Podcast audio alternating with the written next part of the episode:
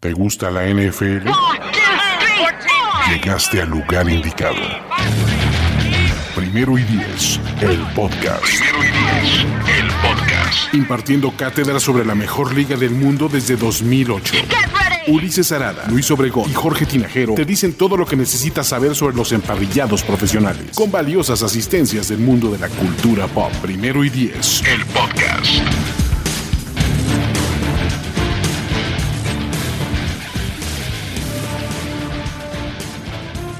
¿Qué tal amigos? ¿Cómo están? Bienvenidos a Primero y Diez, el podcast, continuando con los previos de la NFL. Y eso es momento de hablar del buen norte, o bueno, del norte más entretenido, ¿no? Y para eso me acompañan Jorge Tinajero, Luis Obregón y el gran Miguel Ángeles, es conocido en los bajos mundos del Twitter como Formación Escopeta. ¿Cómo están, muchachos? Ahí sí traes un look durísimo de Rafita Patricia, ya sabes que traes el lápiz, man. Hasta la gorra atrás lo traes, y aparte como es una gorra azul. Luis y Jorge saben que esto salió precisamente de un podcast de primero y diez. Exactamente. Hace como que como tres semanas más o menos, algo así, ¿no? el día que Ulises estaba este, en la lista de lesionados. Exacto, sí, sí, sí. Ese día que entramos este, de reemplazo, precisamente este, les comentaba yo este, que andaba medio despeinado cuando me llegó la notificación de que tenía que entrar de reemplazo y pues una gorra y salió un comentario de alguien aquí en el chat que puso, es como Rafita Patricia, pero en inteligente. Por eso lo tomé bien, la verdad. Solo falta el contrato. Ahora, mira. No. Ha llegado. Ha llegado. No, no, es que, no, no, es que, estuviera preparado, pero. Pero estoy preparado. Muy bien, muy bien. Pues bueno, el día de hoy vamos a hablar de la división norte de la conferencia americana, la cual es la casa de los Ravens, Steelers, Cincinnati Bengals y Cleveland Browns, muchachos. Y tenemos mucho de qué hablar porque la verdad es que, pues bueno o mal, es una división que genera bastante morbo, ¿no? Y es una división que genera hype. ¿Por qué? Porque los Steelers siempre creen que cada año es el séptimo anillo, entonces siempre eso es bonito. Los Browns, pues, por fin tienen un poco de esperanza y los Ravens son los Ravens y los Bengals tienen un nuevo pick en primera, un nuevo coreback de primera ronda y probablemente pues, el mismo resultado de antes, ¿no? Pero para los que llegan a los que o los que aún no saben cómo funciona pues este este concepto, pues la idea es que hablemos de cada uno de los equipos por orden alfabético y prometo que ahora sí no la voy a cagar, ¿no? Aunque mejor no prometo nada. de ahí, eh, y vamos a decir cuál es la mayor fortaleza del equipo, cuál es el principal problema, cuál será el cambio más grande que veremos respecto a la temporada pasada. Un jugador de impacto, ya puede ser recién llegado del draft o alguien que pueda tener este, este año espectacular. Y obviamente, pues al final vamos a decir cómo van a quedar, cuáles van a calificar a playoffs y no. Y esto va a servir como un complemento a la gran cantidad de trabajos previos, de, previos a la NFL que hemos hecho de todos los equipos de, de esta división, que ya están en primero y 10.com. Entonces, aquí estamos, muchachos, estamos listos para platicar, para hablar de, NFL y pues, para echarle ganas. Entonces, si, la, si pues, el abecedario no me falla, empezamos con la B de burro de Baltimore Ravens, ¿no? ¿Sí estoy bien? Es correcto. Entonces, la B de Baltimore. Bien, muchachos, lo logré. Eh, la idea es, a ver, ¿cuál es la mayor fortaleza de los Ravens? Aquí, digo, es un equipo lleno de fortalezas. Vuélvanse locos. ¿Quién quiere empezar? Eh, creo que eh, hay que empezar por lo obvio y por lo que todo el mundo podría eh, señalar, que es el juego terrestre, ¿no? Eh, tienen gran pues, diversidad de elementos, ¿no? Comenzando con el mismo Lamar Jackson, que digo, ha corrido para más de mil yardas, ¿no? Este, la, temporada pasada. Y este, a eso se le suma Ingram y, y, Gus Edwards. Y como si no fuera suficiente, pues en el draft trajeron a J.K. Dobbins, ¿no? Entonces, creo que ese juego terrestre tiene que ser una gran fortaleza, sobre todo también porque tienen una muy buena línea ofensiva que se los permite, ¿no? Entonces, eh, creo que esa sería la primera que habría que señalar. ¿Cómo ves, Mike? Totalmente de acuerdo, digo, a fin de cuentas, Baltimore tuvo una temporada tan buena el año pasado precisamente por el ataque terrestre. Entonces, si vamos a hablar de fortalezas, tiene que ser esa, aunque no habría que descartar tampoco el trabajo defensivo. Creo que es otro punto bastante sólido de, de Baltimore. Como bien decía Ulises, es un equipo lleno de fortalezas. Entonces, bueno, dentro de todo lo fuerte, creo que lo más importante debe ser el juego por tierra. Yo, yo me voy a, complementar a estas dos unidades y creo que eh, me voy un nivel más arriba eh, con los coaches. Creo que el head coaching, eh, los coordinadores son bastante buenos, ¿no? empezando por John Harbaugh, que ya lleva bastante tiempo en ese equipo, ya conoce bien y sabe para dónde llevar el equipo, pero tienes de coordinador ofensivo a Greg Roman, ¿no? Un tipo que, que la verdad ha sabido adaptar adaptarse a las piezas, adaptar su sistema para sacar el mejor provecho, ¿no? Y por ahí el coordinador defensivo, Don Martin, que la verdad eh, pues, también hace un, gran trabajo, ¿no? Sí tiene talento en el roster, eso es innegable, pero creo que hay equipos que tienen también un talento similar y no lo saben utilizar. Entonces creo que el, coaching es, es fundamental en este equipo. Eh, de nuevo, no quiero llegar al lugar común, pero de nuevo, la principal fortaleza de este equipo es que no hay punto débil. Y uno podría decir, bueno, es que les corrieron lo que quisieron los Titans o le, corrieron lo que quisieron los, los Browns en esas derrotas que tuvieron en, en, en, la temporada. Sí, pero trajeron un tipo como Calais Campbell, que lo que mejor hace es apoyar en el juego terrestre. Y el tipo sigue siendo un jugador nivel Pro Bowl y uno de los más underrated. En serio, yo veo este equipo y la verdad, a menos de que ocurra una catástrofe que no se pueda controlar, de esas de que les desea Jorge Tinajero a, los corebacks que no son de la séptima caballería, eh, de nuevo, sería muy difícil ver qué podría salir mal con este equipo. Algo, siempre ve algo que puede salir mal, pero en el papel, de nuevo, es un equipo tan completo como no veía en muchos años. O sea, como roster, como entrenadores, que en la posición en la ofensiva, en la defensa, defensiva secundaria, incluso hasta cuerpo de linebackers, se llevaron a Patrick Quinn, se trajeron a Patrick Quinn por maldito, los ricos vuelven más ricos, ¿no? Malditos impuestos, malditos impuestos que nada nos cobran a nosotros. Y el juego terrestre es bueno. Alguien puede decir, el cuerpo de receptores es débil. Yo no creo que sea débil. Simplemente no les interesa utilizarlo tantos. Y tienen un buen cuerpo de tight ends. De nuevo, la evolución natural de este equipo va a ser que, es incluso una mejor franquicia, ¿no? Eh, de nuevo. Ese es, un gran, gran punto que mencionas, porque creo que el, asunto de la juventud, que es algo que dominaba en este equipo, sobre todo en sus playmakers y en sus jugadores principales, siguen llegando eh, eh, talentos jóvenes pues bastante destacados, ¿no? O sea, ya mencionaste a Patrick Quinn, tienen el otro linebacker que es este Malik Harrison, ¿no? Luego, también tienen a Justin Madubiki en la línea, tienen a Broderick Washington, tienen a Devin Duvernay como receptor y a J.K. Dobbins en el backfield. O sea, son seis jugadores que podrían ver tiempo de juego este, interesante, algunos incluso hasta titulares, que, van a empezar luego, luego a participar y, a, agarrar experiencia, ¿no? O sea, eso me parece también una gran fortaleza, como el equipo es bueno ahorita y muy probablemente vaya a seguir siendo bueno por, por algún tiempo, ¿no? Totalmente de nuevo, a ver, díganme algo malo de los Ravens o algo que sea el punto débil de los Ravens o algo que, que Cuando llega el problema, ¿no? ¿Cuál va a ser? Derrick Henry. Oh, no, no, no, no, saben que Derrick Henry pudiera ser una definición muy buena. no, hay que buscarle, o sea, tratar de escarbar este, y buscar tal vez algo y forzarlo de alguna manera, porque o sea, a simple vista no se le ven muchos huecos este, a este equipo, ¿no? Luce como uno de los favoritos para llegar al Super Bowl, pero me parece que eh, ya mencionabas, ¿no? Llega gente de talento en la línea defensiva, que es una de las unidades que, que, sufre cambios, igual los linebackers son jóvenes, eh, eh, ya mencionaba Luis que, que, llega Patrick Quinn, también va a estar Malik Harrison. Entonces, es, este front seven me parece que, que sufre ciertos cambios que podría, este,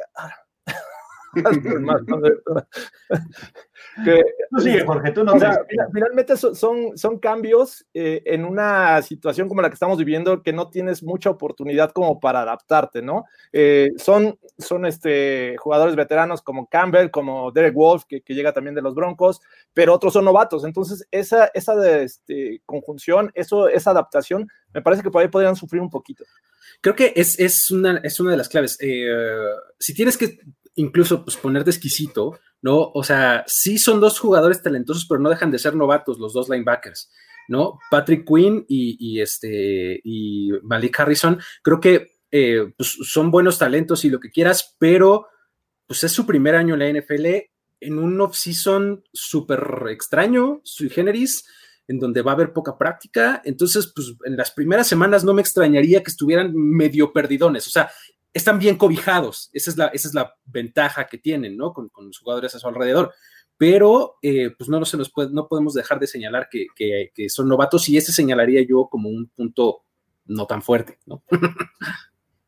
Ahora, si quieren buscar, así como decían, buscándole y tratando de encontrar algún argumento en contra de este equipo, el tema de los playoffs puede ir incluso a lo que decía el, buen Jorge, el tema de la manera en cómo se plantean los juegos.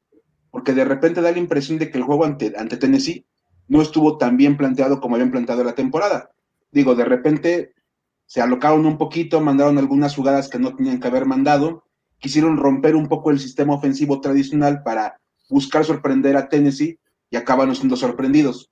Entonces digo, de repente querer hacer cosas de más en el momento importante pudiera ser un, punto en contra de este equipo hasta ahorita. Yo tengo que ir justo con, Mike, ¿no? Sobre todo para quien dice que no trae el lápiz, fíjense bien, si está el lápiz y, si no, modélalo, Mike, modélalo. Eh, eh, porque sí está. Tres cuartitos.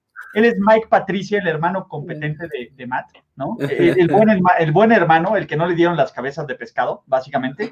Pero, de nuevo, si nos queremos poner exquisitos, yo tengo que ir con este lado de Mike, ¿no? ¿Qué tanto eh, habrá que ver que les pesa la historia de playoffs de los últimos dos años? Porque seamos realistas, Lamar Jackson ha perdido tres juegos de temporada regular en toda su carrera, tres malditos juegos de temporada regular dos contra ellos contra los Chiefs, sí, pero son solo tres juegos de temporada regular.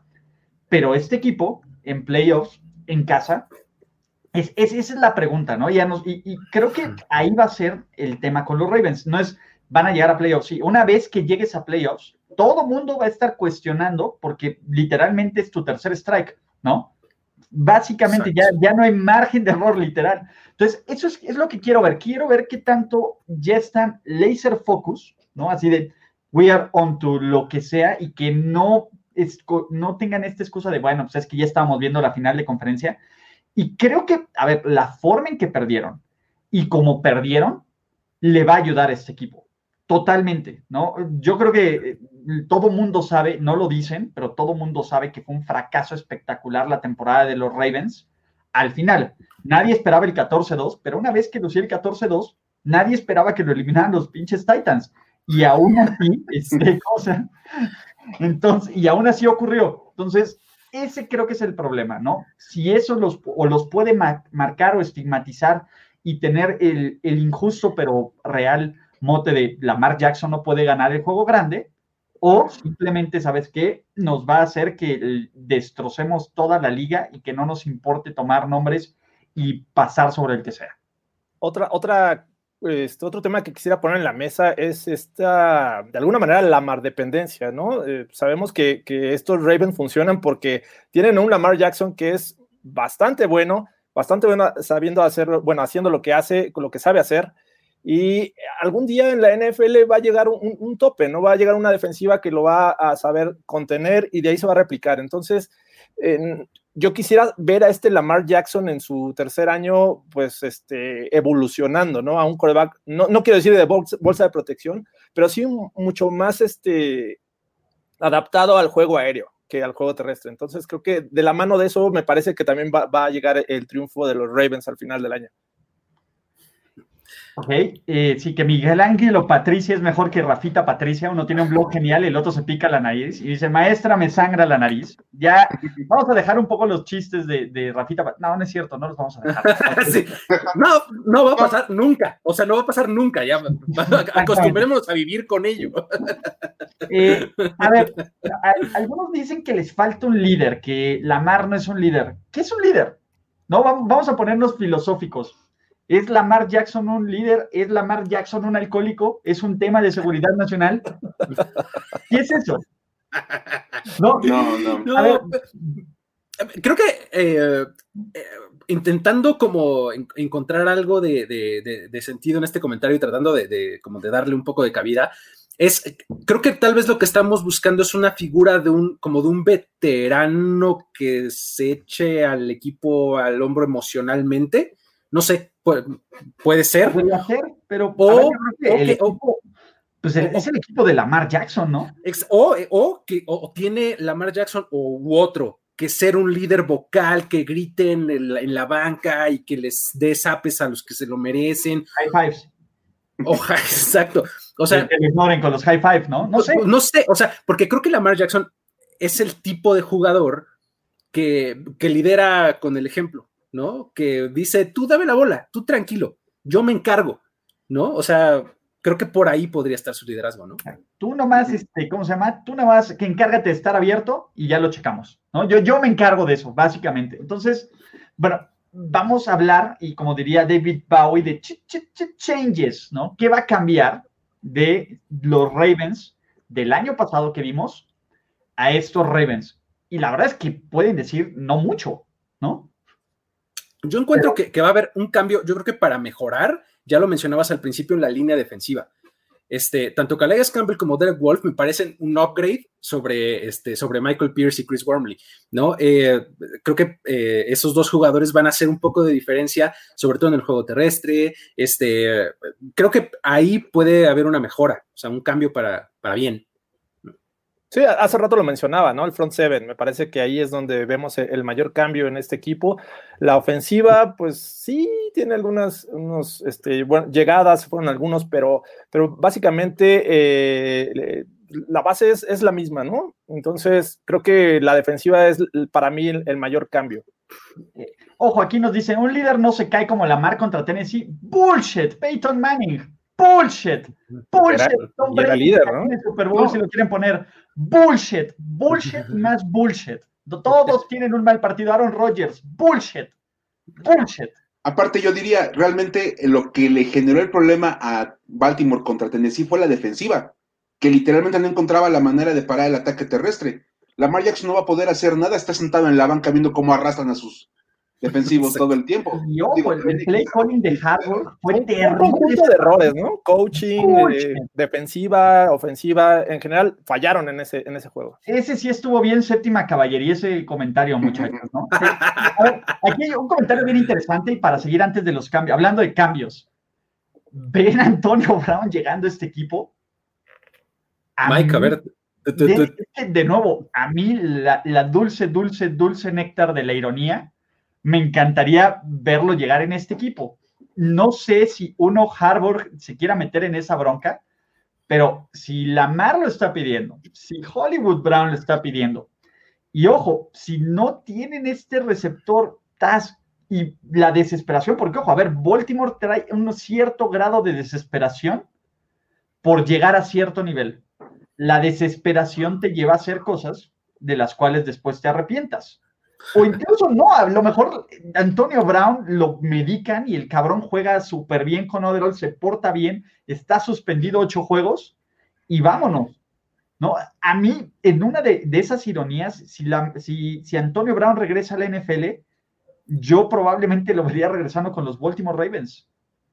Sí, aparte es un equipo que puede tenerle paciencia, ¿no? En la primera mitad de temporada de los Ravens veo dos, tres juegos complicados, ¿no? Los Chiefs, los, los Eagles e incluso los Steelers, si lo quieren ver así, se van al descanso y después de la nueve viene una, serie de juegos realmente pesados para los Ravens, ¿no? Eh, y creo que, sería este, justo la llegada de Antonio Brown al equipo y que le podía dar un, este, un alce, un alce, una alza en el nivel a este equipo. Entonces creo que ellos, junto con los Seahawks, me hace completamente sentido.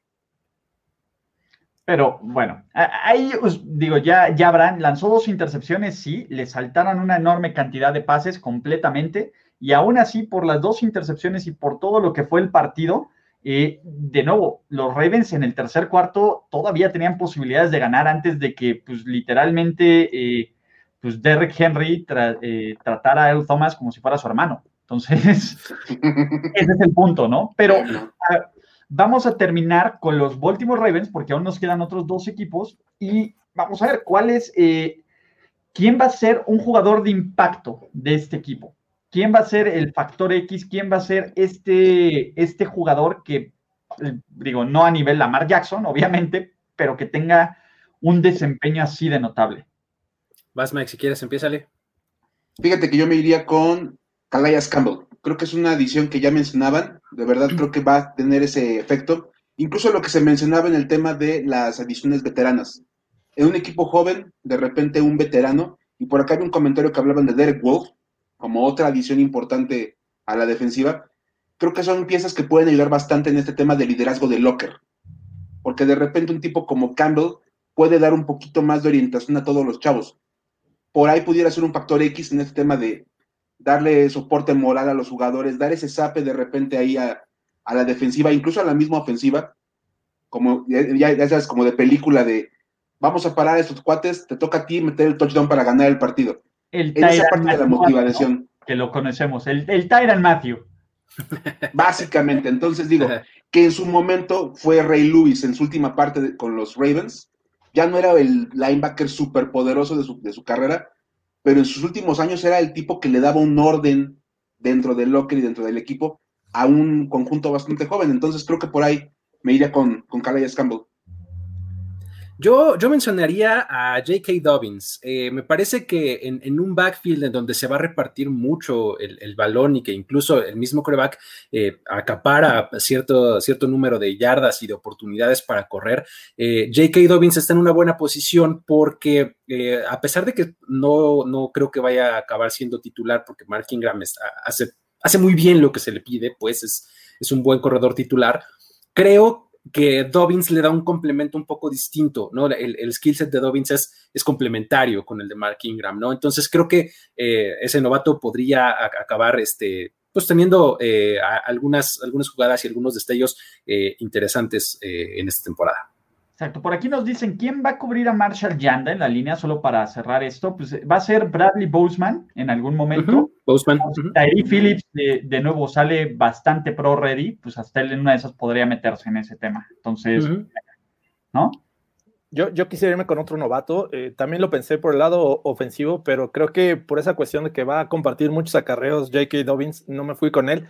Me voy eh, con la primera selección, Patrick Quinn. Me parece que este linebacker va a llegar este, inmediatamente eh, a, encajar en ese sistema. Yo sé que, necesita adaptación y ya lo hablé de ello, pero siento que tiene las herramientas como para lucir inmediatamente en esta defensiva. Así es que el próximo líder de, los Ravens del lado defensivo. Y aparte la defensa de los Ravens es como super linebacker friendly, ¿no? O sea, casi, casi a quien ponen ahí eh, es plug and play, ¿no? Pero yo me tengo que ir con el coach Mike Patricia. La verdad es que Calais Campbell, no solo por liderazgo, Calais Campbell sabe hacer una cosa excelentemente bien, frenar el juego terrestre, y para eso lo traen. Y me parece que es justo, no estás tratando de tapar el, ¿cómo se llama?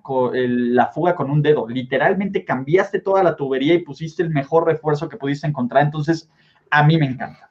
Pero, eh, vamos ahora con el futuro es ahora, viejos, ¿no? El peor equipo de la liga, el, equipo que solo ganó dos partidos, pero como su gran premio se llevó al jugador y al coreback que nadie esperaba que, se, que tuviera la mejor temporada de la historia de college football, la tuvo, fue campeón, y ahora Joe Burrow, su gran premio por todo eso en LSU, ¿no? Además de tratar de limpiar el buen nombre de los corebacks de LSU, te estamos hablando a ti, este, ¿cómo se llama? Ya Marcus, pues bueno, va a tratar de revivir a estos eh, Cincinnati Bengals, ¿no? Y los Bengals, pues básicamente son el mismo equipo con un coreback diferente y con un coach como Zach Taylor, que, pues bueno, de nuevo, ya ser amigo de Sean McVay en 2020 es como ser amigo del covirus, ¿no? Ya, ya no, ya no jala para esos momentos, pero, a ver, es un año nuevo, todos estamos 0-0, ¿por qué no es el año de los Bengals? ¿no? Y, díganme, ¿qué les gusta? ¿Qué, podemos, ¿Qué podemos decir? Vamos a decir cosas bonitas de los Bengals aparte del uniforme. El, este es como la antítesis del anterior, porque había un chorro de cosas buenas que decir y aquí hay que rascarle para encontrar cosas buenas, ¿no? Este, yo, yo, yo podría decir que un poco la frontal defensiva, este, Carlos Dunlap y, Gino Atkins son, como eternos, ¿no? En Oye, esta liga. 2016 dice que le regrese su argumento. Exactamente, que te digo, son como, son como eternos. 2014. sí, fácil. O sea, son, son como eternos, pero en realidad no es que, o sea, no es que sean las estrellas del momento, pero siguen siendo jugadores bastante sólidos, ¿no? Entonces, eh, creo que algo bueno que podríamos señalar son ellos y se complementan bien con DJ Reader recién llegado y Sam Hubbard, ¿no? Que, es del otro lado el, pass rusher. Entonces, creo que esa, esa frontal defensiva es algo que puede rescatar, ¿no? Algo que podemos rescatar, pues, de, este equipo. ¿Cómo ves, Mike? Fíjate que, bueno, hablando de Joe Burrow y todo este tipo de cosas que va a tener que enfrentar al llegar a, a Cincinnati, por acá lo ponían en los comentarios ya un par de personas creo que tiene como punto positivo que no llega a un equipo tan vacío de talento en, las posiciones de, habilidad, lo que son running backs y receptores, creo que tiene como ese lado a su favor.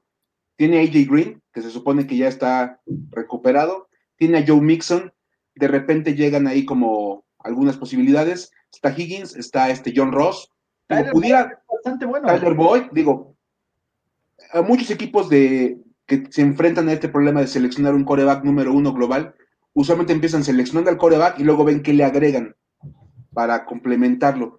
Creo que en Cincinnati no estaban en ese problema, tenían piezas y nada más faltaba como ver con qué coreback podías arrancar ese sistema. Yo hablaría positivamente de los de los Bengals por ese lado. Tienen buenos jugadores para arropar un poquito a Joe Burrow, sobre todo en lo que corre para no ser capturado 14 veces por juego. Y, es que si te pones a analizar eh, individualmente a cada jugador, dices, oye, bueno, este tiene cosas interesantes, ¿no? Ya, ya lo mencionaba Luis ahí con eh, la línea defensiva, tienes talento en los wide receivers, tienes un buen running back, la línea ofensiva podría mejorar. Me parece que el trabajo que, hicieron en, el off-season, en traer ciertos veteranos que pues, hicieron un buen trabajo en sus equipos pasados, eh, en, en, general creo que tiene talento este equipo. Mi único tema, y ya lo voy a hablar más adelante, es el coaching o sea, saber qué hacer con todo este talento que de alguna manera tienen los Bengals, como para salir de ello inmediatamente. El tema actualmente para mí, los Bengals es el coaching. A mí me gustan los safeties, ¿no? Y, a ver, creo que es, de nuevo, es difícil jugar defensivo, jugar algo en Cincinnati sin que te vaya tan mal, pero tanto Jesse Bates tercero como Sean Williams me parecen dos tipos bastante sólidos, ¿no?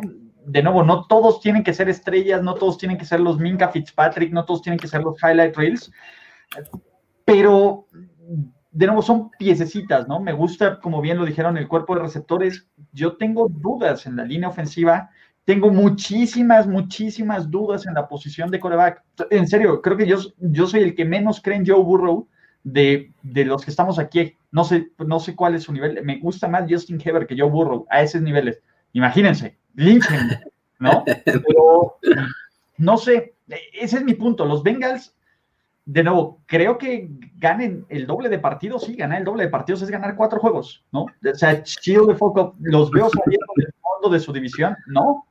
Entonces, ¿qué podemos, a ver, ¿cuál es el objetivo? De, ¿qué, qué, va, va, a ser bien interesante y hagamos la pregunta estilo previo de primero y diez. ¿Qué podría ser considerado un éxito y tangiblemente, no de, no de que Joe Burrow se adapte, no, no, no, números, resultados, números fríos.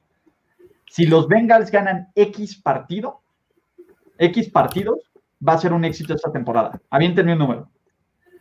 ¿Cinco? Yo diría que cinco. Cinco es la línea. O sea, si ganas más de cinco, está padrísimo. Si ganas menos de cinco, dices, same old, same old, ¿no? O sea.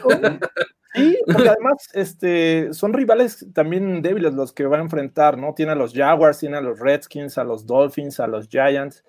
Eh, y me parece 5 es un buen número, pero también no ser barrido en la división. Me parece que si no son barridos en la división, es un éxito. Ese es, ese es, un buen parámetro también, ¿eh? Dentro de la división.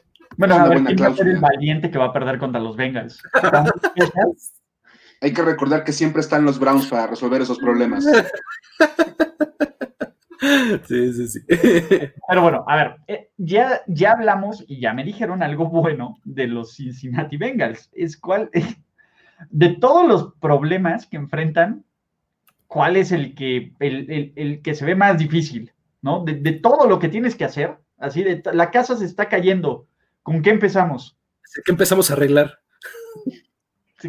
Cuál es la prioridad? Eh, ah, para mí, el, el gran if es Joe Burro, ya lo mencionaba Ulises, ¿no? Si funciona Joe Burro, este equipo podría hacer cosas interesantes. Si se adapta, si es realmente lo que esperamos, porque pues hay que recordar, fue una maravilla el año pasado, pero anteriormente pues no había destacado. Entonces, e, es de esos jugadores que si hubiera jugado un año más, este, estarían problemas ahora con, con la suspensión de, ciertas conferencias de college, ¿no? Eh, surgió el año pasado, se supuso arriba de Tua, pero no hemos visto nada más. Es una gran temporada en un equipo donde está lleno de talento. Y bueno, entonces los Bengals tienen que depender de ese, de ese talento que aparentemente lo es. Sí, y ese es, ese es uno de los, de los problemas grandes, que vienes de, del total estrellato, ¿no? O sea, vienes de una temporada histórica, como ya lo mencionabas, Ulises, o sea, son, es, es, algo que no habíamos visto nunca, este tremendo desempeño de Burrow y demás, y resulta que vas a llegar a un equipo que ganó dos juegos y que tiene una división bien difícil y que no o sea, que tiene un coach en su segundo año, o sea, las circunstancias son bastante diferentes. ¿no? Entonces, eso probablemente, incluso a nivel como, como mental, pues, o sea, podría costarle algo de trabajo a Burrow, a, pesar de que, en efecto, fue una maravilla de un año, ¿no? O sea, porque un año antes Joe Burrow, pues no era el gran... Ronda, si bien le iba. ¿No? Entonces, en un año le, le cambió la vida, así, literal, ¿no? Entonces, este, pero sí, sí pudo haberse como, eh, como acostumbrado a eso y pues mentalmente le puede costar algo de trabajo decir, híjole, o sea, hay que adaptarse a este nuevo esquema donde pierdo este, tres de cada cinco o tres de cada diez partidos o no sé, algo así, ¿no? Exacto, no, por aquí nos dicen, no entiendo cómo Burro va a arrancar de titular, te tengo dos palabras, Ryan Finley. Exacto, pues es que si no es el no, por supuesto. O sea, ya ahí entiendes toda la historia, ¿no? Ryan Finley. Entonces, es esto, ¿no? Y, a ver, Burrow ha dicho, nunca he sido un perdedor en ningún lado donde he estado en mi vida. Es, spoiler alert, aquí lo vas a hacer. Newsflash. Siempre hay una primera vez para todo. Bueno, y ojo, a ver, y, si no, Burrow puede callarnos la boca, eh, marca registrada de fan a todos, y hacer de los Bengals un contendiente y un campeón del Super Bowl. A ver, si ya el 2020 se viera al carajo, que se vaya bien al carajo. Super Bowl, este, Detroit Lions contra Cincinnati Bengals. Ya, fuck it, fuck it. ¿No? Eh, eso va a ser, vamos a ver qué tanto da. ¿Qué otra cosa? Y sería bueno porque sería estadio vacío, entonces estaría padre el Super Bowl. contra los, acuérdate, contra los Redskins, no nos pongan a los Lions, contra los Redskins. Y, sí, el Washington Football Team. Washington Football Team y Antonio Brown atrapando un pase de touchdown de Alexander Douglas Smith, faltando segundos para darle, porque ya lo cambiamos porque porque existe el karma y pues es, el momento de Alex de brillar. Entonces, a ver, a mí que me preocupa, imagínense que Mixon da un bajón natural. La verdad es que el resto del cuerpo de corredores como corredores es de lo más débil de la línea y poner todos tus esfuerzos en el brazo de, de Burrow es un claro error, ¿no? Totalmente. ¿Qué más puede malir Sal de esta? De, pues de casi este todo. Mike, el coaching que mencionaba. Digo, ¿Nos has aventado alguna opción, Mike? Échanos una. Pero básicamente, bueno, para complementar el tema de Joe Burrow y los problemas que va a enfrentar, nada más que conozca su línea ofensiva y cómo trabajan, él va a saber lo que es ser un perdedor, porque a fin de cuentas, él es es una potencia, a fin de cuentas. Básicamente puedes poner a cualquier coreback, y lo están demostrando, pusieron a un tipo que no había jugado, y fue un récord cuando vea lo que es ser cuidado por la línea ofensiva de los Bengals, va a entender lo que es perder y va a entender lo que es el dolor. Y ese va a ser un problema para, para él, realmente.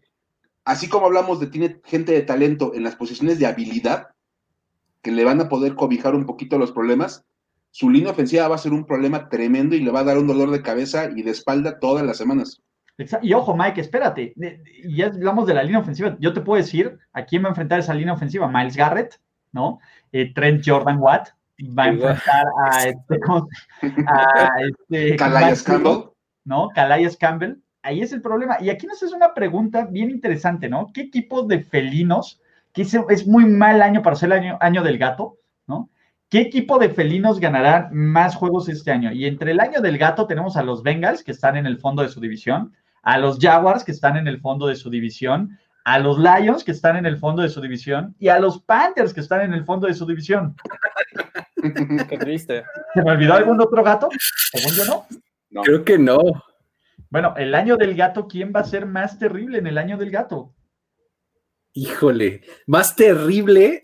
Pues yo, yo podría dárselo entre Jacksonville. No, Jacksonville, el más yo terrible. Creo que los Jaguars, sí, completamente. sí, el más terrible, sí. Pero ¿quién va a ganar más juegos? Los Panthers o los Lions. Los Lions, en serio, con ese calendario, no sé cómo vayan a ganar tres partidos. bueno, los Panthers también podrían correr la misma suerte, pero creo, yo creo que los Jaguars están peorcito que todos estos. Y yo, fíjate que yo le daría más triunfos a Carolina de todos estos. De acuerdo. Bueno, de ahí, ¿cuál será el cambio más grande que veremos con respecto a la temporada anterior? Digo, aparte de ver a un jugador más joven corriendo por su vida, ¿no? A un jugador más joven de primera, de pick 1 overall. Yo tengo dos, creo que ambos salieron ya este, un poquito a la plática en, eh, hace unos momentos. El primero es la defensiva secundaria, que ya la mencionaba Ulises. Este, se fue eh, Drake Kirkpatrick, se fue este, eh, por ahí BW Webb, Tony McRae, pero llegaron los corners de los Vikings, ¿no? Este, llegó Mackenzie Alexander, Trey Waynes, y además llegó Von Bell, que es, que es un muy buen tercer safety. ¿no? Entonces, creo que esa defensiva secundaria eh, va a ser distinta, va a tener una nueva cara, ¿no? Y la segunda es la que mencionaba eh, Mike al principio, que pues alguna diferencia tiene que verse en el cuerpo de receptores, porque este es un equipo que todo el tiempo, el año pasado, estaba jugando con personal 11, tres receptores en el campo, todo el tiempo. Y esos tres receptores en el campo el año pasado, de repente eran Oden Tate y Alex Erickson y Damian Willis, o sea, gente que, pues no, ni siquiera conocía yo, ¿no? Antes de, de, verlos en el campo, ¿no? Entonces, yo creo que cuando tienes de vuelta a AJ Green, tienes a T. Higgins como tu novato, este, digamos, uno de tus estelares, y Además, tienes el, también este, pues, esperanzas en que John Ross ahora sí pueda jugar, ¿no? Y, bueno, y Tyler Boyd no es, no es una mala opción. Entonces, creo que algo de cambio tienes que ver eh, eh, en eso, ¿no? A mí me gustan las adiciones que, hicieron en, la línea defensiva. Me parece que Gino Atkins ya no va a estar solo ahí en el centro de, esta defensiva. Eh, le agregaron a, TJ Reader, un, jugador que es bastante bueno por el centro. Va, va, va, a ayudar mucho a detener el juego terrestre. Y pues, obviamente sabemos que va enfocado hacia, hacia los Ravens, ¿no? Este, estos jugadores que pueden contribuir a detener el juego terrestre. Y hace poco contrataron a Mike, Mike Daniels, ¿no? Que, el año pasado pues, la pasó de vacaciones en, Detroit, pero pues, que el talento lo, e, tiene un gran potencial, ¿no? Talento, por talento no, no lo podemos cuestionar. Así es que creo que esta línea defensiva va a ayudar por el centro y, los pass rushers van a aprovechar. Mira, José María Medrano hace una. Si hubieran sido los Bengals en el draft, hubieran seleccionado a Chase Young en lugar de Joe Burrow, siempre. Siempre. Yo si hubiera agarrado a Chase Young en lugar de Joe Burrow. Imagínate esa línea defensiva. Yo se hubiera ido y te vas en segunda ronda por alguien menos. ¿Estás? a, ver, de nuevo, ve lo que cuando eres el equipo que aprovecha, y ahí felicidades, Mike, que no se llevan al mejor talento disponible en el draft, tienes unos San Francisco 49ers, con un Nick Bosa. Sí, pero el, asunto es que eh, rarísima vez tienes oportunidad de tomar a un, un quarterback que, tiene la promesa eh, de convertirse en lo que podría convertirse Joe Burrow y no puedes desaprovecharlo. O sea, eh, con todos los San Franciscos y demás que, acabas de mencionar, también están las historias de el que dejó pasar a tal quarterback. Están los Chicago Bears del mundo. Están los que tomaron a Trubisky en vez de a Mahomes. O sea, yo prefiero ser el güey que se aventó y la regó a el güey que no lo hizo. Sí, yo, yo, yo me prefiero. Bueno, a ver, siempre, a ver, si todo se iba al carajo, ahí estaba Trevor Lawrence el siguiente año. Ah, bueno. Siempre, a ver, siempre va a haber un coreback. Sí, o, sea, o sea, siempre va a haber un coreback que eh, en el draft que sea el, mejor de la clase, no necesariamente el mejor prospecto, ¿no? Entonces. Además, Pass Rushers me parece que el próximo año también va a haber, y, creo que la, separación en cuanto a talento entre Pass Rushers es mínima y corebacks sí suele ser mayor. Entonces, creo que hicieron lo correcto y digo, para obviar la respuesta, el jugador de mayor impacto, nuevo jugador de mayor impacto, creo que o es DJ Reader o, o este Joe Burrow, ¿no? Entonces, digo, para obviarlo, para ya pasar a, la carnita. Atención con Sam Hobart, ¿eh? Atención, me parece que va a tener un buen año. Oh, atención con T. Higgins, ¿no? Y ya empezamos a soltar más nombres, pero hacemos porque todavía del mismo lado de Ohio, pero de un lado más al norte, más no, no sé, Ohio es todo pinche, pero lo que tengo el gusto de conocer. Este, perdona a la, gente nativa de Ohio, pues la neta es que no, ¿no? Este, pero los Cleveland Browns, de nuevo, pasaron de ser el equipo del hype durísimo el año pasado a ahora con Stefanski, pues, estar un poquito abajo del radar, ¿no? Mucha gente pues dice, son los same old Browns, y a mí este equipo por fin me parece que hace lo correcto. Uno, tiene un head coach de verdad, ¿no? En, Kevin Stefanski. Dos, reforzó una línea ofensiva que era terrible con dos jugadores de impacto inmediato y que pueden ser, ayudar a, que su línea se convierta en elite. Tres, necesitaba un telocico de realidad para, para Baker Mayfield. Para él no, porque él nunca va a llegar a la realidad, pero para, para Baker Mayfield.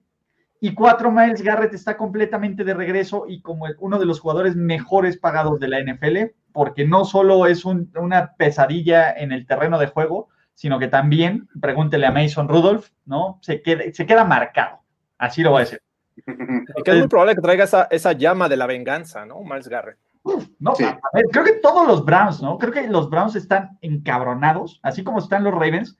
Creo que los Rams, los Browns también están molestos por todo lo que ocurrió. Pero, a ver, díganme, ¿qué es lo que más les emociona? ¿Cuál es el mayor potencial de este equipo que a diferencia de los Bengals, aquí creo que también hay muchísima carnita de dónde agarrar. Sí, vas Mike, vas, empiézale, dale. Creo que a mí lo que más me emociona o lo que más debe emocionar de los Browns es precisamente que ya no estén en el radar. Creo que es un equipo que funciona mejor cuando no están en el ojo, porque de verdad ya van dos veces en, épocas recientes en que el equipo se acomoda en una posición de ser un gran prospecto y no les funciona. Pasó con aquella vez de Derek Anderson, si mal no recuerdo. Ah, sí, Claro.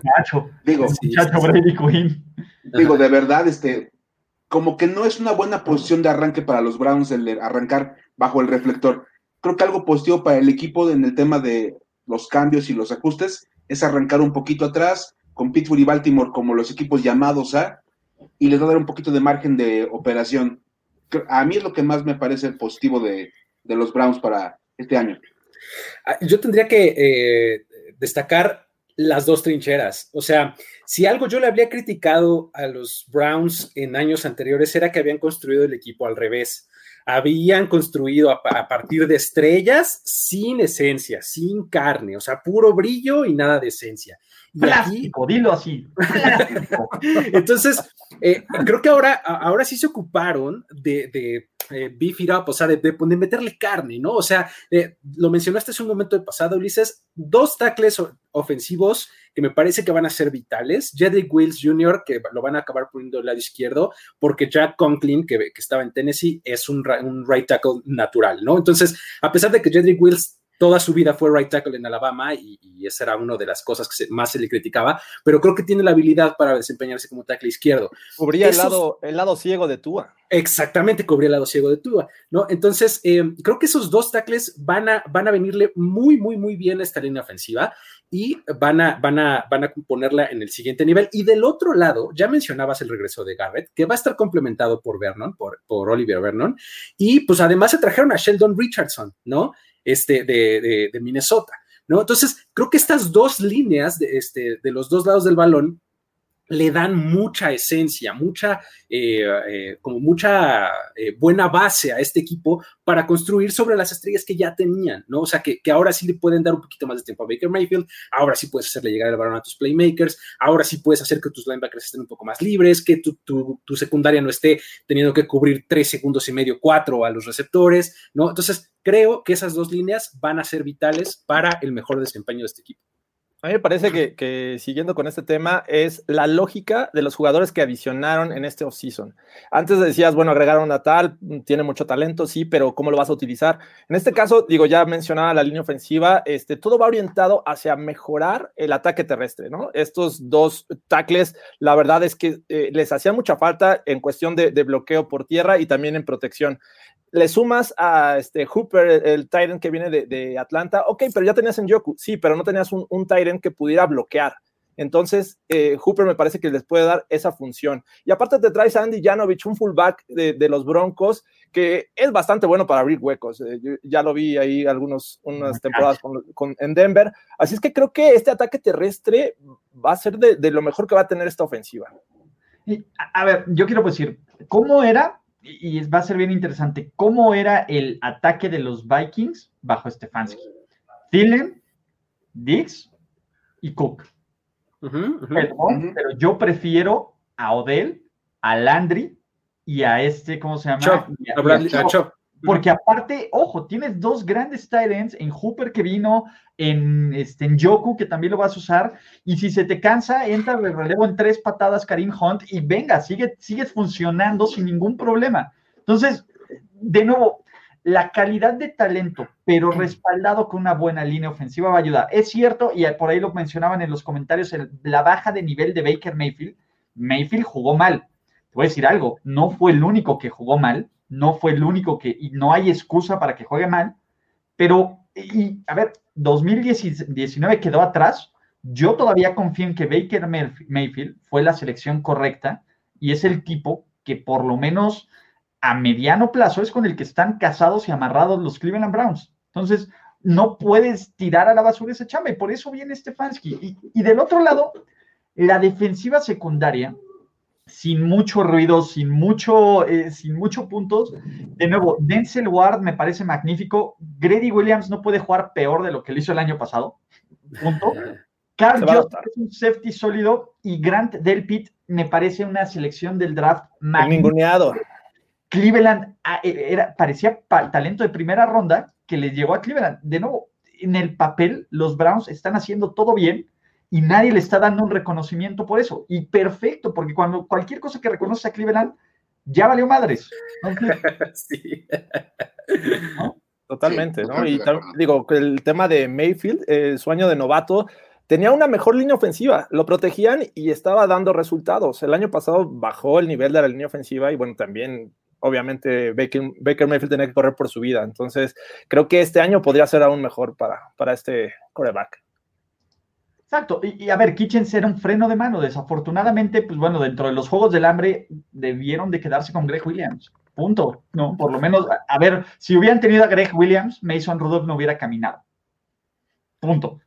Ese es el tema. Pero, en fin, eh, de nuevo, eso es lo que puede salir bien qué puede estallar en Cleveland. Porque, a ver, de nuevo, hay mucho hype con los Browns, pero también no es infalible y no es a prueba de, a ver, no es a prueba de errores que 2019 ya está para recordarnos que por más buenas cosas que podamos señalar de los Browns, algo siempre puede salir mal. ¿Qué es esto que puede salir mal, muchachos? Pues de entrada creo que tenemos que hablar del tema de las personalidades de todos los jugadores que tienen ahí. De repente está Odell, y ya sabemos que si no está de ánimos y de humor, pudiera ser un problema. Karim Hunt ya tuvo problemas extra cancha. Miles Garrett ya explotó, entonces digo, de repente donde vea a Ben Roethlisberger lo confunda con Mason Rudolph, se le vaya encima. Imagínate nada más, ¿no? Ahí digo, y ahí no va a salir también parado porque el Big Ben sí le va a responder con, con físico, entonces creo que... a, ver, perdón, pero una pelea de puños, ¿has visto a Miles Garrett? De nuevo, no hay forma. ¿Y has visto cómo está Ben Roethlisberger? De, de nuevo, un Big Ben. Rejuvenecido, Ulises. ¿Cuál rejuvenecido? Con codo nuevo. Como nuevo. Y aquí es donde, bueno, hace rato platicábamos en el, en el, en el grupo de primero y diez, que es cuando hace falta que sea como la WWE. Claro. Coincido totalmente con Luis que mandaba esa idea. Aquí es cuando debería de venir la revancha y entonces Mason Rudolph presenta a Ben Roethlisberger para acabar con Miles Garrett. Como su champion, ¿no? Exactamente. Entonces, bueno, regresando al punto, digo, creo que a fin de cuentas, digo, las personas son un problema y no podemos olvidar, y se dice siempre, los Browns son los Browns. Y siempre encuentran la manera de echar a perder las cosas. Creo que es como. ¿eh? Sí, a ver, si lo que el peor argumento de los Browns es que son los Cleveland Browns. Completamente de acuerdo. Sí, sí, sí, caray. Sí. ¿Algo más aparte de, eso? Yo te diría. yo te diría que los linebackers no necesariamente tienen playmakers que puedan ayudarles, ¿no? Este, tienen eh, novato Jacob Phillips, tienen Sione Takitaki y Mac Wilson. No, este, creo que les vendría bien algo de, este, algo de más, de mayor solidez, ¿no? O sea, creo que aquí están yéndose como por jugadores que, sean sólidos, que sean, este, cumplidores y demás, pero creo que el centro de la defensiva podría, este, ser un, problema, ¿no? Ojo, a ver, este, nadie se acuerda de que Marquis Ponzi le metió sus madrazos a, a Miles Garrett. Miles Garrett, sí. Exacto. sí, sí, él, sí, sí, le aterrizó un par, ¿eh? Sí, sí, la aterrizó un par, sí, sí, sí, cómo no. A ver, antes de poner a Rotlisberger, a. A mí me parece que estos Browns deberían de ser pacientes con eh, el Kevin Stefanski, ¿no? Eh, eh, los últimos 10 años han tenido 7 head coaches, uno solamente ha tenido experiencia previa, que fue Hugh Jackson con los Raiders, sin contar a Greg Williams, que por ahí pasó por, por los Bills también como head coach. Pero pues, la verdad han sido proyectos muy, muy cortos. Eh, no han tenido paciencia con los head coaches. Ah, yo, tengo fe en, en Stefanski. Me parece que va a hacer cosas importantes. A lo mejor no le salen las cosas en este año, pero sí darle continuidad. Creo que lo que eh, trajeron en el off-season tiene mucho sentido. Eh, Stefanski puede sacarle provecho. Recordemos que en 2017 fue el que enderezó el camino de Case Keenum en esos Vikings. Exacto. Entonces, creo que puede hacer cosas interesantes con Baker Mayfield. Nada más hay que tenerle paciencia. Exacto. A ver, ¿qué, ¿cuál va a ser el mayor cambio que vamos a ver de este equipo? Y yo quiero empezar con, no vamos a ver tantas entregas de balón. Si algo va a enfatizar Stefanski es proteger muchísimo más el balón. Los Vikings lo protegen mejor, son pases más seguros, más juego terrestre, más dominar round, eh, este, run and pound. Entonces, yo creo que los Browns no van a forzar tanto cosas que por la desesperación, por esquema o por indisciplina, forzaban en 2019. Ese es el punto. Mike. Yo creo que, bueno, ya lo mencionaba Luis perfectamente cuando empezamos a hablar de los Browns. La mayor diferencia va a ser la línea ofensiva de Cleveland. La presencia de los dos nuevos tackles creo que va a ser totalmente diferente. Le va a cambiar el esquema a la ofensiva. Le, daba, le daba, va a dar más chance a Nick Chop y a Karim Hunt de atacar. Le va a dar un poco más tiempo a Baker Mayfield. Creo que a fin de cuentas la base siempre va a ser la línea ofensiva y es incluso el punto donde llevan una ventaja para competir este año contra Baltimore y contra Pittsburgh. Creo que por ahí va el mayor cambio. Dicen que Miles Garrett contra el papá de DeAndre Swift. Eso está bueno, ¿eh? oh, el papá de DeAndre Swift. Ya no me acordaba de ese personajazo, cara, y hay que rescatarlo. es un súper tío, súper tío. De hecho, los Lions debieron haber contratado, al, debieron de haber seleccionado al papá de DeAndre Swift, no de DeAndre Swift. Y en, vez de, sillas, con cascos. Exacto. no, no, no. Y ahí sí no sé a quién le voy. El don está, pero espectacular. Imagínate que estudiar el draft y hablan de tu papá. sí, qué horror, cabrón. El día más importante de tu vida profesionalmente hablando y toda la conversación se centra en que tu papá está bien, mamey. Todas, las historias del draft estuvieron mal, ¿no? historias tristes. No, es el departamento de Brave, a ver, el draft a mí me pareció, es, más, Jorge, eso fue a propósito. Personalmente, yo ya no puedo vivir sin el draft como evento TAS y necesito camps en todos los lugares. O sea, yo en, la, en la casa de Bravel, sobre todo. En la casa de Clint, de, no, de, Kingsbury. El perrito de Belichick, por Dios. El perro de Belichick. El perrito de Belichick, por Dios. A, ver, ahí por dónde. El, elefante dorado de la esposa de, del general manager de los, de los Ravens. sí, claro. Entonces, Jerry Jones en el yate. En su yate. ¿no? Lamb quitándole el teléfono a la novia. Sí, oh, Sidney Lamb arrebatándole el teléfono fue. Eso estuvo genial. a ver, Bruce Arians, listo, como se veía que se había echado cinco tragos, y estaba chilaxeando en su patio, pero bueno, estamos desviándonos, porque ¿quién va a ser el jugador de alto impacto de estos Cleveland Browns? ¿O quién va a ser la sorpresa? Y en lo que ustedes van, yo necesito un refil de cerveza, pero los escucho. ¿Ibas tú, no, Luis? Sí, si gustan, yo tengo este, eh, varios. Tengo a los que ya un par de veces mencionados dos tackles ofensivos que me parecen vitales, ¿no?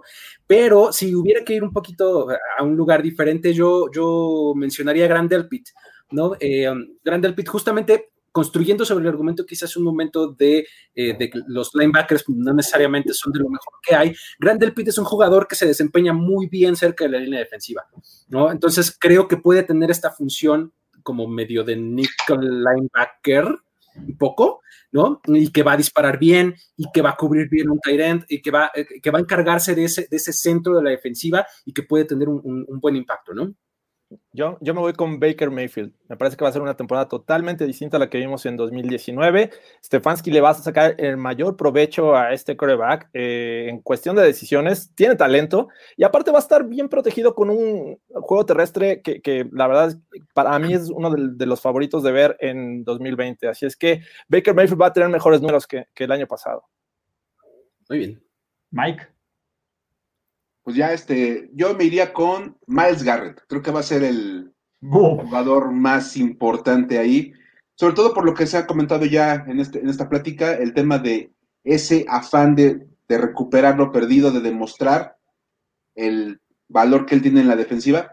Creo que es el momento para que se vuelva el líder de la defensiva y la gran cara de la defensiva de los Browns. No hay mejor momento que ahorita que viene de estos problemas el salir adelante de su pequeño incidente. Él habla mucho de que lo quiere dejar atrás y la mejor manera sería volviéndose el, ancla de esa defensiva. Muchachos, yo me siento estúpidamente sucio por lo que voy a decir, ¿no? Porque si hay alguien que he criticado y que he dicho que está sobrevalorado es Odell Beckham Jr. y creo que va a tener un súper año. Estoy seguro que Odell Beckham Jr. va a tener un año para que le garantice volverse otra vez el tipo inmamable con este tipo. Algo me dice que todo va a ser clic en este ataque, que todo va a funcionar y que el juego terrestre con Chop, todo va a abrir una cantidad de espacios para que Odell sano, motivado, Zen, ya alejado de que con todas las dudas de que si debía o no participar y que se va a dar cuenta de que tomó la decisión correcta y va a tener un año espectacular. Espectacular. Y ustedes saben cómo me cuesta trabajo decir esto pero realmente creo que es el año de Odell Beckham. Y si yo se los digo es por algo, ¿no? No, no se los estoy diciendo por mamá. No, no, Entonces. Bien, Ulises, bien. Me, mira con el comentario mira, de Joven Flores. Ulises alabando de él, la cerveza ha pegado duro. Probablemente sea el alcohol. No, no es el alcohol el que habla, muchachos. Ya llevo varias, varias veces diciéndolo. Entonces, pues venga, ¿no? Vamos a terminar y Jorge, agite esa toalla, porque aquí no está con míramela bien, míramela bien. El, el, el, primero en ganar seis anillos y el primero que quiere conseguir el séptimo anillo, Stairway to Seven, ¿no? Ben, ben nos va a llevar al séptimo anillo de Super Bowl. Los Pittsburgh Steelers, ¿no? El, el equipo, ¿qué les puedo decir? Del pueblo, de, de, del, del, blue collar, de, de la ciudad, del acero, todo eso con una defensiva que puede ser la siguiente gran cortina de acero y con el regreso de Big Ben y con un James Conner que está motivado y con un Juju que va a callar bocas y con Mike Tomlin, ¿no?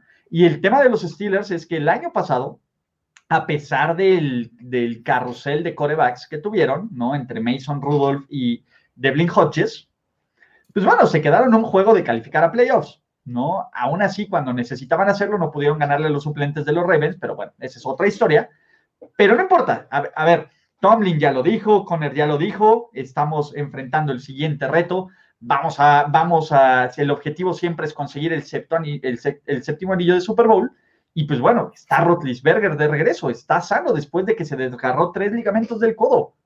¿Qué puede salir bien primero, Jorge Tinajero? ¿Cuál es el techo de este equipo con una defensiva que presiona el coreback como nadie, con un Minka Fitzpatrick que está en un plan el, el, hijo perdido entre Troy Polamalu y Ed Reed y Brian Dawkins y, ¿cómo se llama? Ronnie Lott, y también hecho un poco de Night Trail Lane y todo. Pues venga, ¿qué puede salir? Y, y TJ Watt, que es infinitamente mejor que JJ Watt en su prime, ¿qué más puede salir mal? Te recuerdo que Rotlisberger habla en plural, ¿no? No es un Super Bowl, son Super Bowls. Super Bowls, Lombardis. Lombardis. No Lombardis. en el Seven, va a haber algo para late y así se va a llevar este. Pues me parece que, que lo, la parte positiva de este equipo es que regrese Ben Rotlisberger, ¿no? A pesar de que, que su codo, eh, yo no sé en qué condiciones vaya a regresar, él dice que está eh, bien, los médicos dicen que está bien, y creo que eh, en general lo van a ir llevando de la mano, ¿no? Es, no es un coreback que suela aprovechar mucho los pases largos eh, se deshace rápido el balón, puede lanzar eh, corto y generar yardas con, sus playmakers, que bueno, playmakers entre, comillas no tiene los mismos que hace unos años, pero creo que la base es esa, ¿no? Tener éxito con una ofensiva que, sea cómoda para él en un inicio y después irle aumentando el nivel, ¿no? Eh, el año pasado los Steelers, es cierto, corrieron con mucha suerte con esta defensiva que, que generó puntos también, y que eso hizo que, sus corebacks, eh, backups, no tuvieran un récord perdedor, ¿no? Ambos terminaron eh, con, récord ganador y eso es interesante. 8 5 tuvieron mucha la defensiva, es cierto. Pero Benito se quedó 0-2. Pero se quedó 0-2 en seis cuartos que, tuvo en la temporada. Así es que este, me parece que lo mejor que les puede pasar es el regreso de Rotlisberger. Eh, yo, tendría que apuntar a que, su defensiva en conjunto es bastante buena. Es decir, olvidándonos del factor que siempre mencionamos de que si la suerte y que si los turnovers y demás, o sea, que, efectivamente estamos de acuerdo todos con que no, no es algo sostenible, creo que como conjunto es, bastante sólida, ¿no? Tienen jugadores que, que, se han desarrollado bien, ¿no? Este, desde jóvenes hasta ah, y como han ido eh, creciendo, ¿no? Entonces, Creo que la defensiva en conjunto es algo, algo bastante sólido. Tienen que eh, esperar algo un poco mejor, un siguiente paso de Devin Bush. Ya hablabas de TJ Watt. Creo que Bob Dupree, este, digo, a pesar de que ha tenido solamente una muy buena temporada, creo que podrías esperar algo bueno de él. Este, la, defensiva secundaria eh, creo que cumple muy bien con lo que se le pide. Creo que eh, esta defensiva que ha sido el sustento del, del, equipo la temporada pasada, creo que podría seguir siéndolo, incluso en una de esas va a tener que seguir siéndolo, ¿no? Porque, digo, ya mencionábamos a Ben, Roethlisberger y el drama del codo y este, soy el único y el primero que ha tenido esta lesión y nadie más ha regresado y este, ya sabemos cómo le gusta hacer un poco de emoción al señor, pero... sí, de verdad, o sea, como que sí, no necesitábamos saber que eras el único y el primero y en tiempo ya que se le conoce como en vez de la Tommy John, la Ben la Big Ben. Sí. o sea, y, ¿sabes, qué, es lo peor? Que, sea él el que te lo diga. ¿No? O sea, si alguien más te contara esa historia, dirás, ay, órale, ¿no?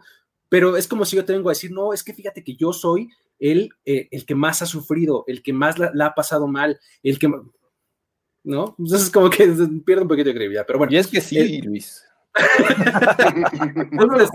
A, ver, perdón, el, hombre tiene una adicción a la pornografía. ¿Tú sabes lo que es eso? No, no, no, no, no, sé, pero, pero es que quiera yo compartir. No lo respondo, pero es difícil. Pero bueno, eh, para cerrar el comentario, creo que la defensiva eh, es, como su, punto fuerte y, que tendría que este, dar la cara por el equipo igual que lo hizo el año pasado. Entonces, a, ver, Mike. Pues nada más para complementar lo que dicen los aquí, Jorge Luis, creo que el tema de la defensiva sí va a ser crucial para Pittsburgh y agregar el tema de los regresos de todos los lesionados, porque realmente Big Ben sí fue el, es el que más sufrió, pero no es el único que se lastimó en ese equipo. También estuvo fuera Juju Smith-Schuster, también estuvo fuera James Conner, y aparte todo lo que habían perdido ya previamente con Antonio Brown, con Livion Bell.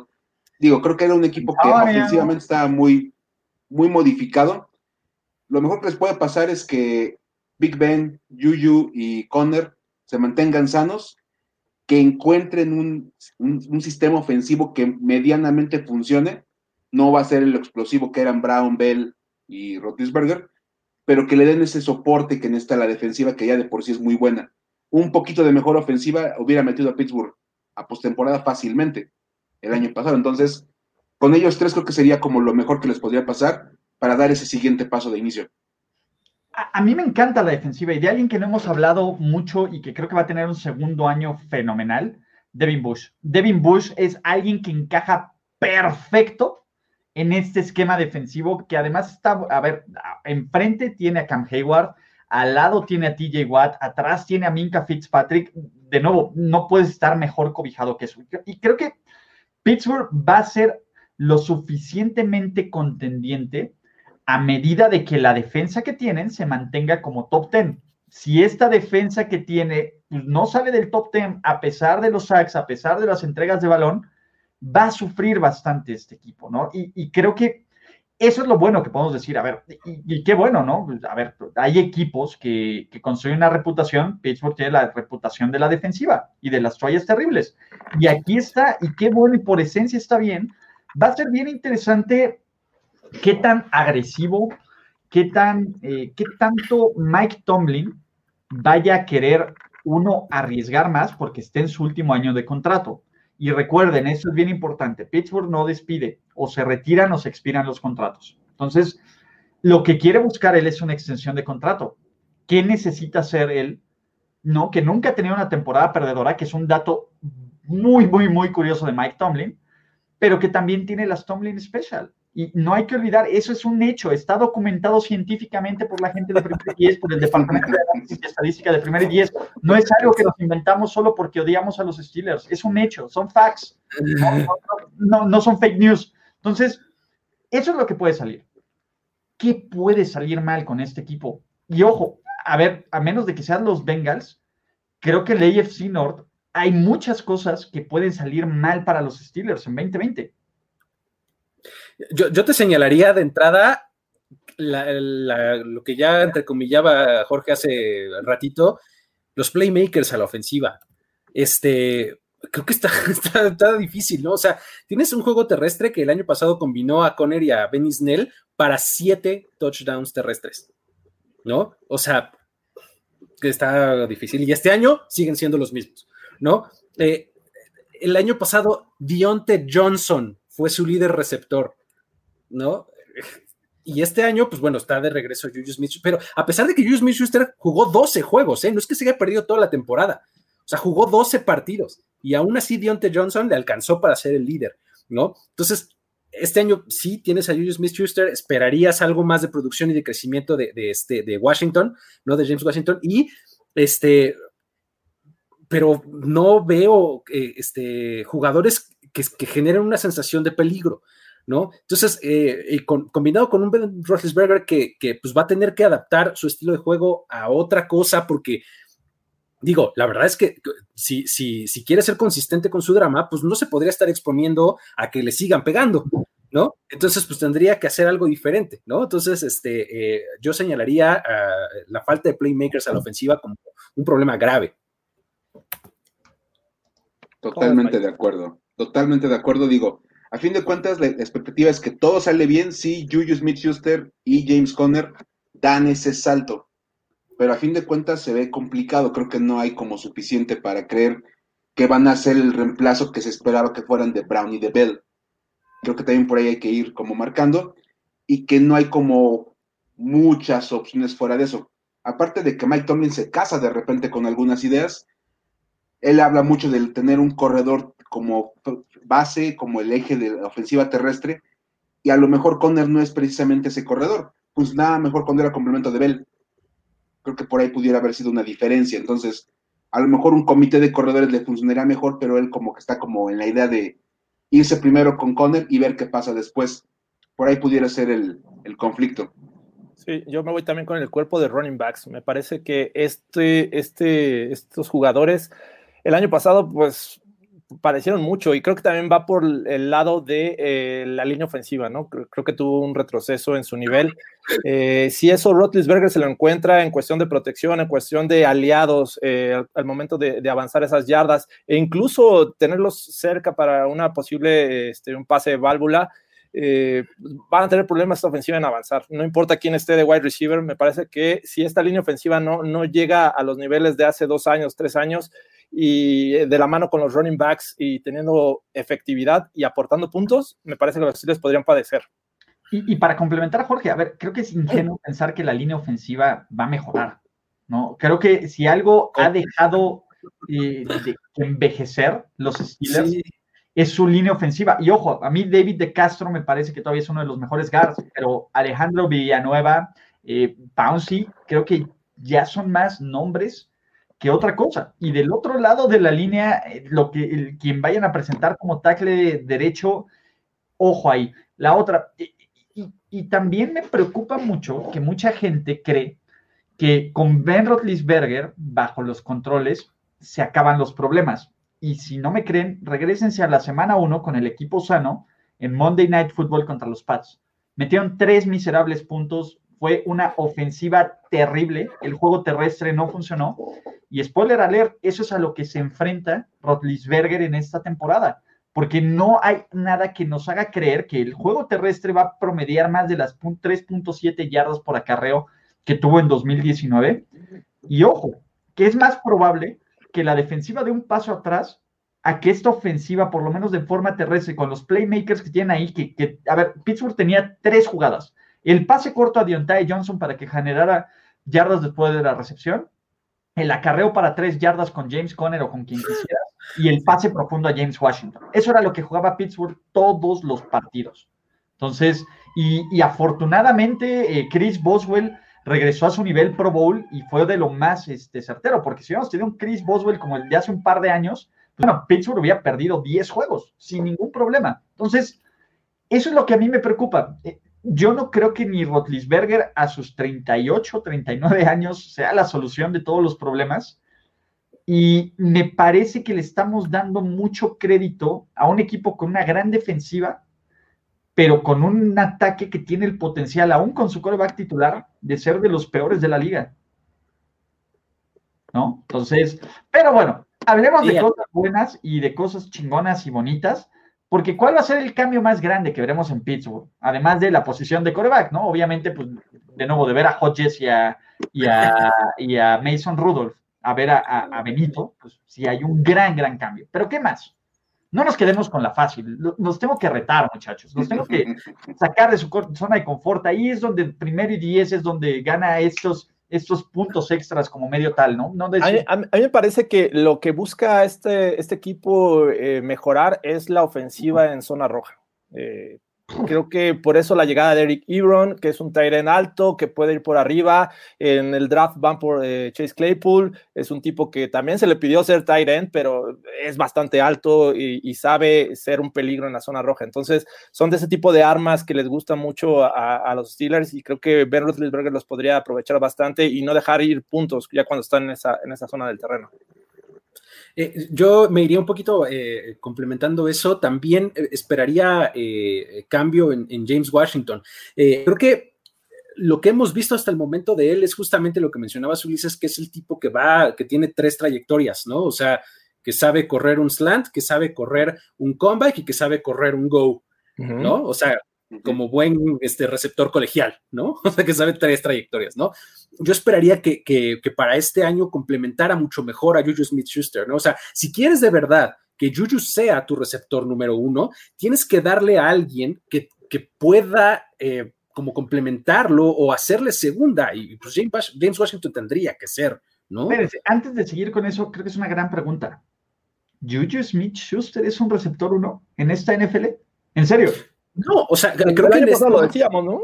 No lo es, y, justamente creo que los Steelers tienen que, o sea, si quieren que lo sea, o sea, él tiene, él mismo tiene que dar un paso al frente, pero también tienen que cobijarlo y darle algo más, ¿no? O sea, creo que, o sea, eh, si por sí mismo, si por sí mismo no lo está logrando, pues échale un guante, ¿no? Totalmente. Y creo que ahí va mucho el tema de, para complementar la idea de Luis con lo que dice Jorge, el tema de Eric Ebron. De verdad creo que es un, es un jugador que, puede, que está como por abajo del radar y pudiera ser una muy buena adición. Y de repente para darle espacio a Yuyu y liberar un poquito más el espacio para él, por ahí Ebron pudiera ser una buena, una buena opción. Hasta el mismo Chase Claypool, ¿no? Que anda por ahí también, que dicen que puede ser una buena opción creo que el tener más opciones como, como receptores le pudiera dar ventajas a Yuyu para a lo mejor no ser un gran uno, pero sí un receptor bastante decente en, el tema del panorama general. ¿Saben qué me preocupa a mí de los Steelers? No es una ofensiva explosiva. Fuera de los latigazos que te pueda dar eh, James Washington, todo es eh, pasecito corto, yard after catch, un juego terrestre que pues, la verdad es que nadie respeta, ¿no? Y, a ver, entiendo el tema de Eric Ebron. Eric Ebron ha tenido una buena temporada en la NFL. Esa es la verdad. Y, le debe parte de todo el dinero que le están dando a, Andrew, a Andrew Locke por ese mágico 2018 que tuvo.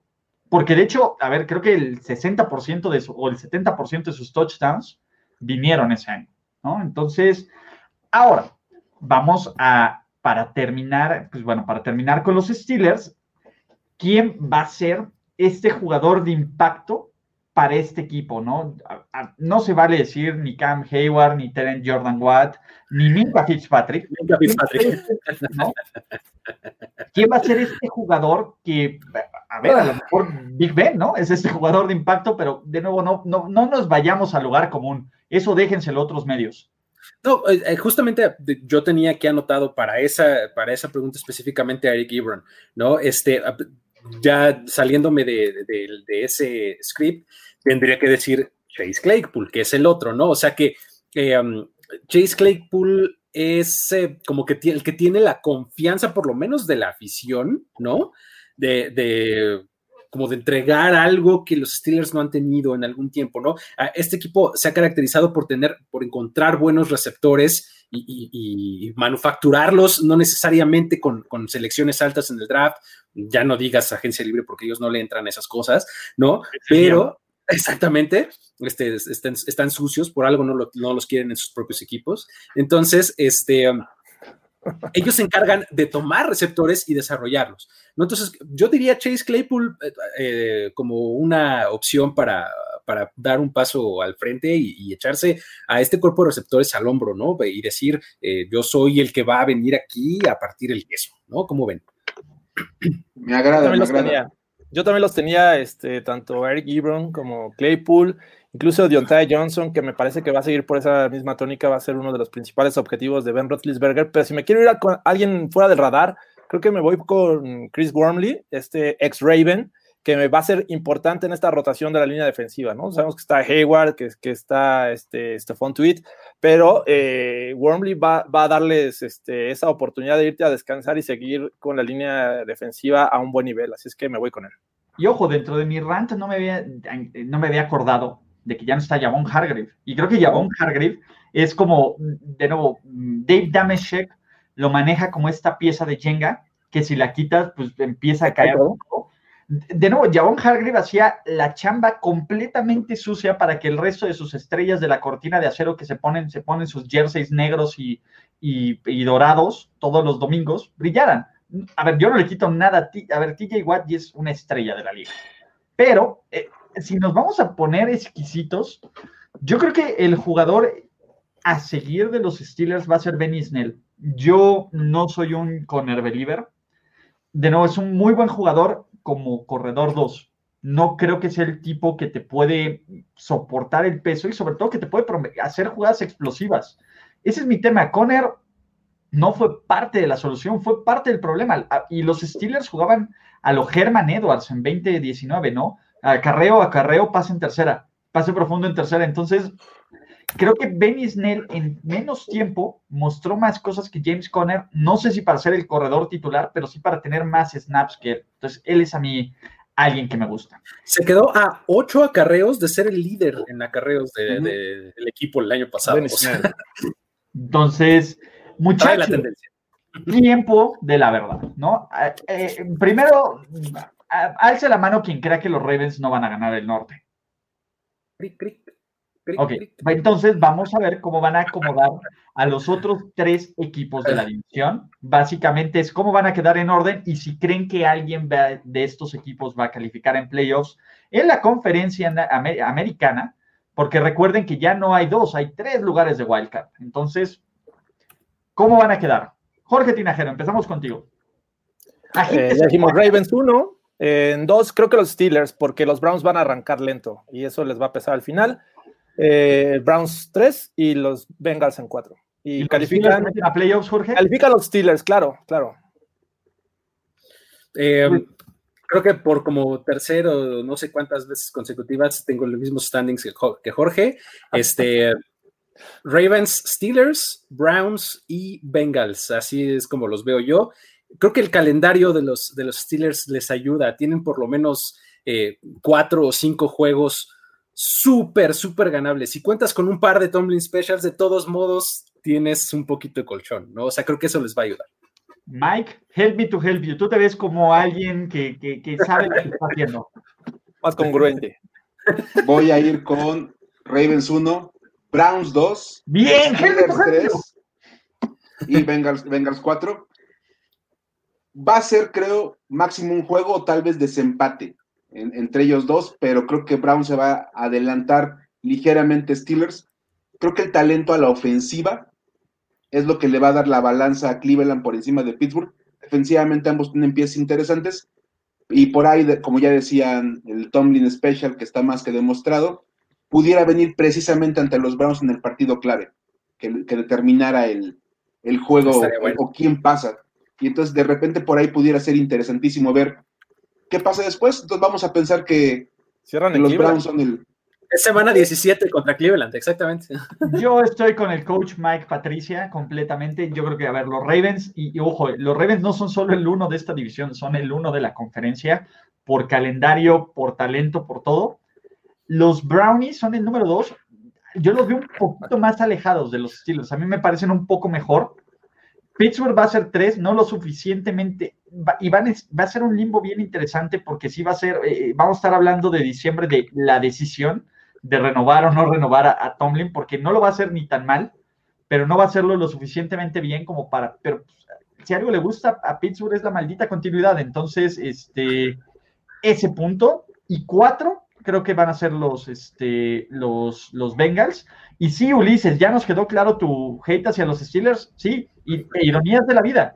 Tienen este hater escribiendo para ellos. Entonces, este, venga, y les gusta lo que hacen. Entonces, por aquí nos mandan un overreaction durísimo y no sé qué ocurriría aquí, ¿no? Big Ben selecciona y en sus desesperaciones Steelers hacen un cambio por Rosen. Josh los lleva a playoffs. Ulises se compra un jersey de abejita con el nombre de Rosen. ¿Dónde lo firmo? ¿Dónde lo firmo? Eso es lo mejor que le podría pasar a los Pittsburgh Steelers. Pero tiene que ser de abejita. O sea, no puede ser el jersey blanco, el negro, no. El de abejita. A ver, si yo quiero mi jersey con el con el 1972 de Don Shula, aunque sé que Rosen es el tercer coreback de ese equipo. Es más, voy a coleccionar jersey de todos los equipos donde ha pisado. Trae el número de victorias, ¿no? 347, creo. Ah, sí. sí. Es cierto, era 347, pero también tenía, ah, no, le pusieron el 72 al número, perdónenme, sí, era 347. Pero obvio, el de abejita también, y con el casco amarillo, no hay problema. Todo el de luneta. El de luneta ya deberían de cortar, el cordón umbilical entre George y Luigi. Hasta ahora visten igual, ¿no? Caray. A la, próxima vas tú primero, Luis. Para que el copión ahora seas tú, no yo. Exactamente. Gracias por otro magnífico podcast de Primero y Diez, o si lo escucharon en, en Facebook, en Twitter, en YouTube pues venga, ¿no? Antes que nada, hay que recordarles, uno, dónde pueden seguir a cada una de las personalidades que están aquí. Jorge, empezamos por, por tu, pero a ver, acuérdate que lo están escuchando. Claro, claro, me pueden seguir como eh, arroba Jorge Tinajero en Twitter e Instagram. Exacto, Luis. A mí me encuentran en arroba el buen Luigi. Eh, yo soy un tipo más de Twitter que de cualquier otra cosa. Entonces, pues ahí es donde platicamos de NFL, de películas, de los Simpsons, de cualquier cosa que, que sea bonita en esta vida. Coach. Pues mira, yo en Twitter, arroba F-escopeta, en Instagram y en Facebook como arroba formación escopeta. Todo de corridito. Exacto. Ah, esa es la mano que. Ah, no, no voy a ir ahí. No, voy a ir ahí. Recuerden seguir a Primer Día en todos los canales, suscribirse en Spotify, en iTunes, en Google Podcast. También eh, acuérdense que si ustedes tienen Alexa, digan, primero instalen el skill de Primero y Diez y levántense todas las mañanas con el café y con las noticias de la NFL más importantes en menos de dos minutos, porque Jorge se ha esforzado bastante para que ustedes lo hagan, como para que no tengan la decencia de hacerlo, no sean Caray. Entonces, hagan eso. También recuerden que, pues bueno, ya estamos a, básicamente, en, cuanto grabamos esto, ya estaría terminando la masacre de los Chiefs sobre los Texans, ¿no? En cuatro semanas para el kickoff NFL 2020. Y, de nuevo, Gracias por todos los que se suscriben. Ya vamos a llegar a los 6,000 suscriptores, que es un gran show. Miguel Ángeles es Formación Escopeta, también ya acaba de abrir su, YouTube, entonces también síganlo y sigan a todos, todo, compartan, pónganselo un fan de los Steelers para que se estrese, ¿no? Pónganselo un fan de los Browns para que sienta un poco de amor en esta vida tan oscura. Y gracias, muchachos. Oigan, este, por ahí nos dicen, este, Jorge Tinajero, ¿Cuándo vas a subir el podcast a Deezer? ¿Qué es eso y con qué se come? Vamos a evaluar qué tantos seguidores tiene y, este, bueno, gente y a ver si es, digo, no nos cuesta nada, pero pues como lo evaluaremos. tampoco cuesta nada y ahí está y todo el mundo, no, no, no, pero vamos a ver cómo lo ponemos. Y venga, pues ya con eso terminamos, ¿cierto? ¿O quieren agregar algo más? Nada más. Gracias, la verdad, gracias a todos los que estuvieron aquí presentes. Perfecto, y gracias a ustedes que escuchan y a ustedes que generan este contenido. Y nos vemos el próximo lunes para cuál sigue. Eso sí es importante. Seguimos con el, el, este de la americana, el lunes. El este de la americana. Uh, la la, señor francés, va, vamos a hablar de la ausencia del gran hombre. Entonces, deberíamos invitar a Bodospe, nada más por, por eso. Gracias y nos vemos el próximo lunes en primer y Hasta la próxima, chao. Saludos. La celebración ha terminado. Primero y diez, el podcast. Primero y diez, el podcast. Más verdades, desvaríos y sinsentidos en la próxima emisión de Primero y Diez, el podcast. Conducción, guion y concepto. Ulises Arada, Luis Obregón y Jorge Tinajero. Producción y voz en off, Antonio Sempere.